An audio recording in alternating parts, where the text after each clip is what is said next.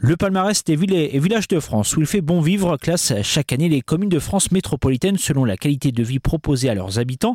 L'édition 2024 vient tout juste d'être dévoilée. Près de Caen, Éperon figure pour la deuxième année consécutive sur le podium du classement dans la catégorie moins de 2000 habitants. En tout, 187 critères répartis dans 11 catégories ont été pris en compte par l'association des villes et villages où il fait bon vivre. Qualité de vie, sécurité, santé, transport, commerce et services ou encore protection de l'environnement, éducation, sport et loisirs et attractivité immobilière.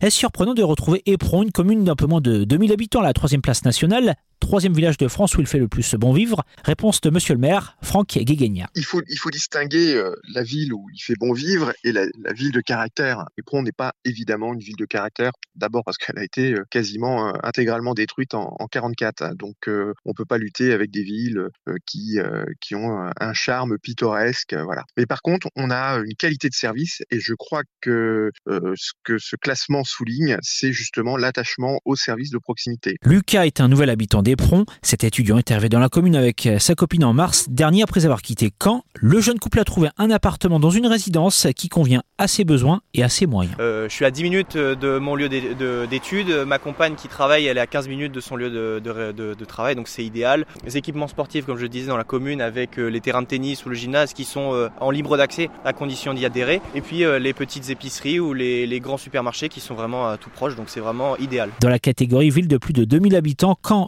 la 11e position au niveau national. La Palme d'Or revient à Angers.